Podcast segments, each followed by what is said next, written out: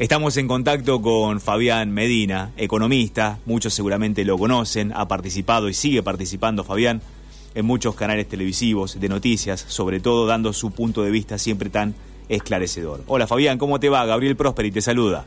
Hola Gaby, ¿cómo estás? Buen día. Bueno, estábamos iniciando esta charla económica a partir de esto que parecería ser como una pandemia, ¿no? También que se puede sobrevenir a la pandemia del coronavirus, que es la de la desocupación, ¿no?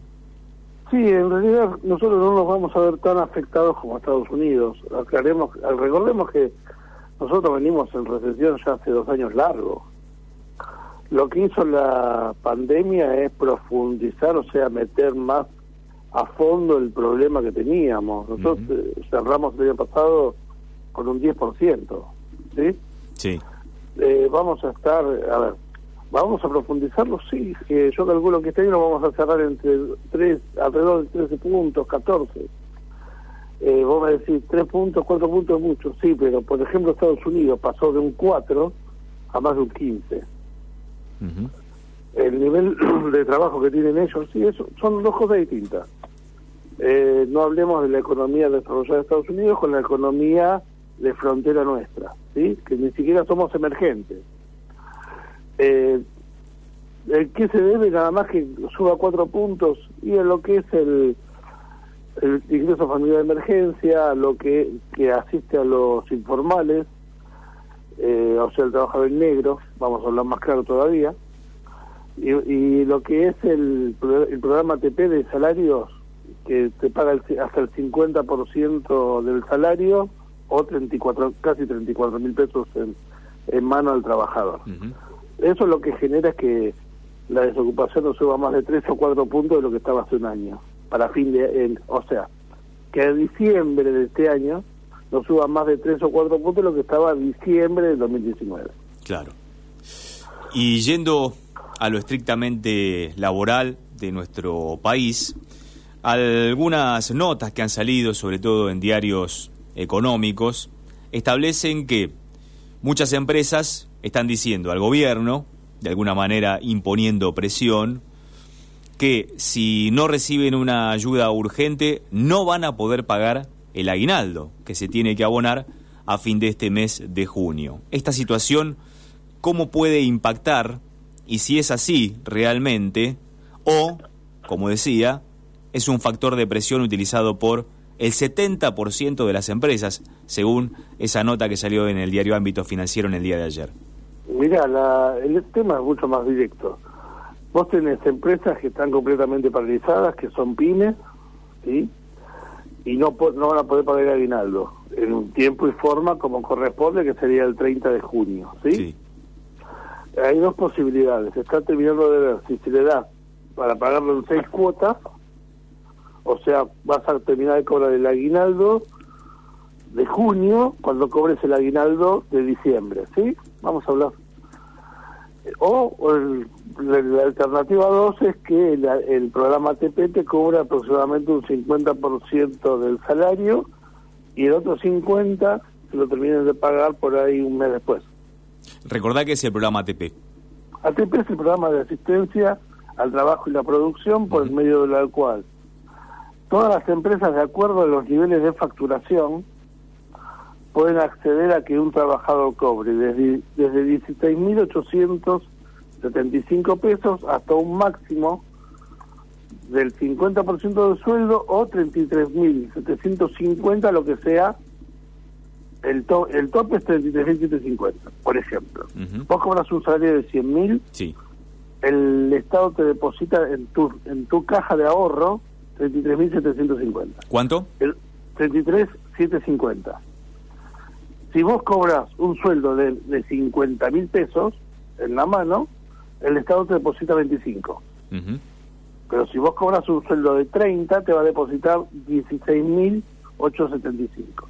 es el, es, es, eso es un salario móvil y, los y 33.750 son máximo de dos salarios móviles. ¿Y vos decís que el Estado se lo deposita directamente al trabajador o pasa, o pasa por la empresa? La empresa es la encargada de distribuirlo. No, no, no. El Estado se lo deposita directamente en la caja de ahorro del trabajador. Bien.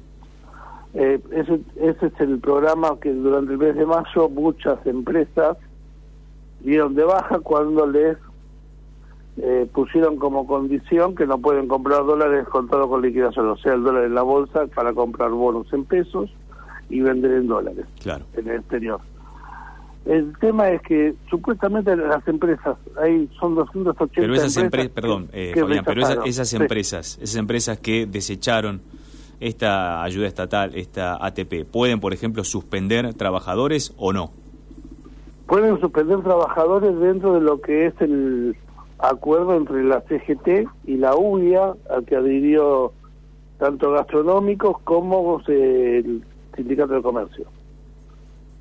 No pueden despedir porque estamos regidos por el decreto que lo impide. No puede, no puede despedir por el decreto, déjame que me acuerdo, que fue, prorrogado ahora. Que fue prorrogado ahora. del 2019 que se prorrogó hasta el 31 de agosto, si mal no me acuerdo. Sí. Eh, que vencía el, 10 días más. Claro, exactamente, que vencía el 31 de mayo. No, el 13, el 13 de junio vencía, pero eran 180 días desde la fecha, la fecha de, publicación, que fue el 13 de, diciembre. Ah, perfecto. Perfecto. Eh, Fabián, te hago otra pregunta que tiene que ver con la economía macro. Estamos hablando con Fabián Medina, economista, que nos ayuda a pensar el contexto económico y social en el que estamos viviendo la era pandémica. ¿Qué significaría para la Argentina arreglar con los bonistas extranjeros en esta primera etapa de la reestructuración de la deuda? La primera etapa, si vos cerrás la primera etapa, lo que significa es que vas a tener un riesgo país que va a bajar de 2.500 puntos, como está ahora, 2.500, 2.600. Recordemos que hace 20 días atrás estaban 4.300, 4.200 lo vas a poder colocar entre 700 y 900 puntos el riesgo país y eso va a significar para las empresas poder tomar un crédito internacional a razón del 10% anual. Lo que es una cifra bastante irrisoria para los lo que se estaba manejando, ¿no? A ver, el 10% en dólares. El resto de los países, por ejemplo, Perú, Bolivia o Paraguay están consiguiendo, consiguiendo el 4%. Claro, lo que pasa es que la Argentina no tiene un historial reciente demasiado digamos que confiable. los consideran desfolteadores seriales. claro. Pero para los eh, números que se manejan en la Argentina, eso 10% anual parece irrisorio, quiero decir. Y, vos, calculás, por cada 100 puntos de riesgo país que vos tenés, es un punto adicional de tasa. La tasa promedio hoy está en 2% en el, en el mundo. O sea, si tenés un riesgo país de 800, son 2 más 8, 10 puntos. Eso significa también que vas a tener un valor mucho más estable del, del mercado cambiario, vas a poder acumular dólares porque no vas a pagar, entonces vos vas a tener reservas de acá a dos años más o menos de 70 mil millones de dólares. Con lo cual sí, ya puedes hacer frente. Igual, al cerrar con los bonistas, después te queda cerrar con el Fondo Monetario y el Club de París. Y después te queda terminar con los bonistas que no entraron a, este canje. Claro. Estamos entre 2020, entre 2020 y 2021, 2022 en un proceso de normalización. Por último, Fabián, el dólar, ¿cómo se está moviendo en la Argentina y qué perspectiva ves para los próximos meses? Mira, eh, te lo voy a decir mucho más directo relacionado con lo anterior.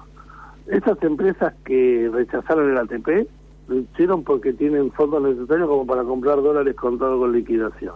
¿sí? O sea, el dólar en la bolsa para comprar acá y vender en el exterior. Pueden llegar a tener algún tipo de, tipo de tensión en bolsa con todo con liquidación entre mañana y el jueves de la semana que viene.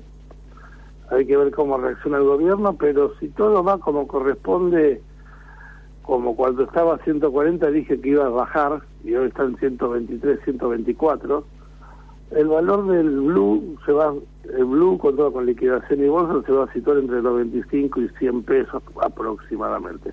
No digo que va a ser exacto 95, no digo que va a ser exacto 100, puede ser 102, puede ser 98, puede ser 93. Pero la utopía de tener un solo valor de dólar ya no existe más. Es que no vas a, eh, a ver, no vas a tener un solo valor del dólar, pero vas a tener los valores alineados en torno a los 93, 94 pesos.